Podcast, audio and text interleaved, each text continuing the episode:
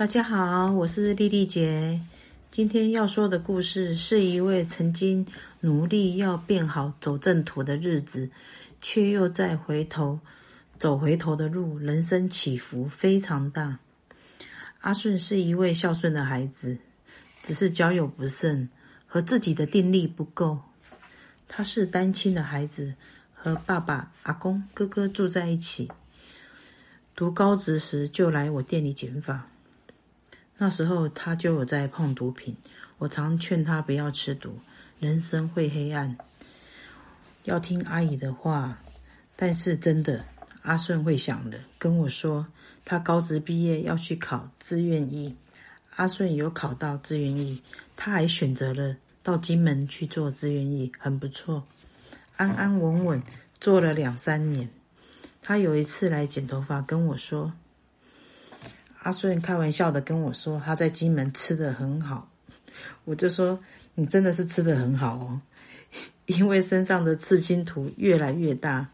阿顺说：“阿姨，这不是吃胖哦，这是在金门当兵的时候放假聚会喝酒喝出来的，身体就越来越肿。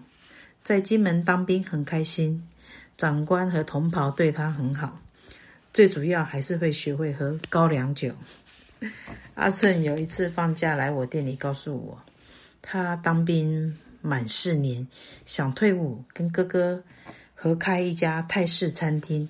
我跟他说很好啊，要创业开店很好。阿顺说他退伍有二十几万，然后他再跟银行借贷五十万，跟哥哥一起再出一些钱。哥哥很会做泰国菜，因为之前是在泰国餐厅当主厨。所以哥哥负责厨房，阿顺负责外场。就这样，阿顺退伍了，开了餐厅，一家小店面。我有去捧场，吃了两次。看阿顺在外场忙得不得了，人手不足，做得也很辛苦。没多久，他告诉我他店收了，因为有许多原因，只好收店。阿顺说他店收了。变了负债，欠银行的钱。我跟阿顺说，没关系，人生都会有起伏啊。你找份工作，按时还银行的钱，再重新过生活。但是好景不长，阿顺又跟一些不 OK 的朋友尬在一起，做高利贷收款了，又回到当自愿役前的生活。有时候听到他和别人打架，又爱喝酒，常常闹事。他有一次来告诉我说，他出事了。他说他有一支改造的手枪，和朋友去空旷的地方试枪，结果朋友的朋友拿那拿那支枪打自己的头，还好没射准，射准头皮的旁边，就削过去送。结果他的朋友的朋友送去医院，阿顺他就被警察抓去做笔录。阿顺跟我说：“这次完了，被朋友害惨了，一定会被关。”我跟阿顺说：“不去好好找正常的工作，跟不好的朋友尬在一起，做不好的事情，你的人生就会变成黑白，是你自己找的。”过一阵子，阿顺来剪头发，手上拿着一瓶红酒，跟我说：“阿姨，你有红酒开瓶器吗？”我早上去 Seven 买了这瓶酒，都一直没有开瓶器，想说要来你这边剪发时跟阿姨你借。我问阿顺啊，你有没有开车来？他说是朋友开车带他来的。那就我就说那就好，阿姨借你开瓶器没关系，你可别开车哦。我还跟他朋友交代说，阿顺有喝酒，你别让他开车哦，如果他酒驾会害到别人。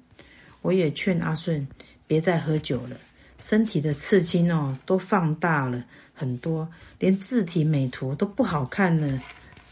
阿顺拿了红酒就用惯了，一直喝，说心情不好啊，最近很多事情很烦啊，真的不知道要怎么劝劝这个这个孩子。他的面容气色很差，我跟阿顺说啊，要好好面对自己做错的事情，喝酒也不能解决事情。